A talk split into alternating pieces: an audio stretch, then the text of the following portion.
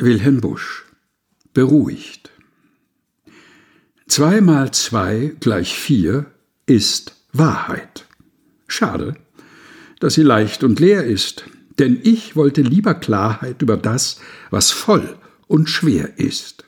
Emsig sucht ich aufzufinden, was im tiefsten Grunde wurzelt, lief umher nach allen Winden und bin oft dabei gepurzelt. Endlich baut ich eine Hütte, still nun, zwischen ihren Wänden sitz ich in der Weltenmitte, unbekümmert um die Enten.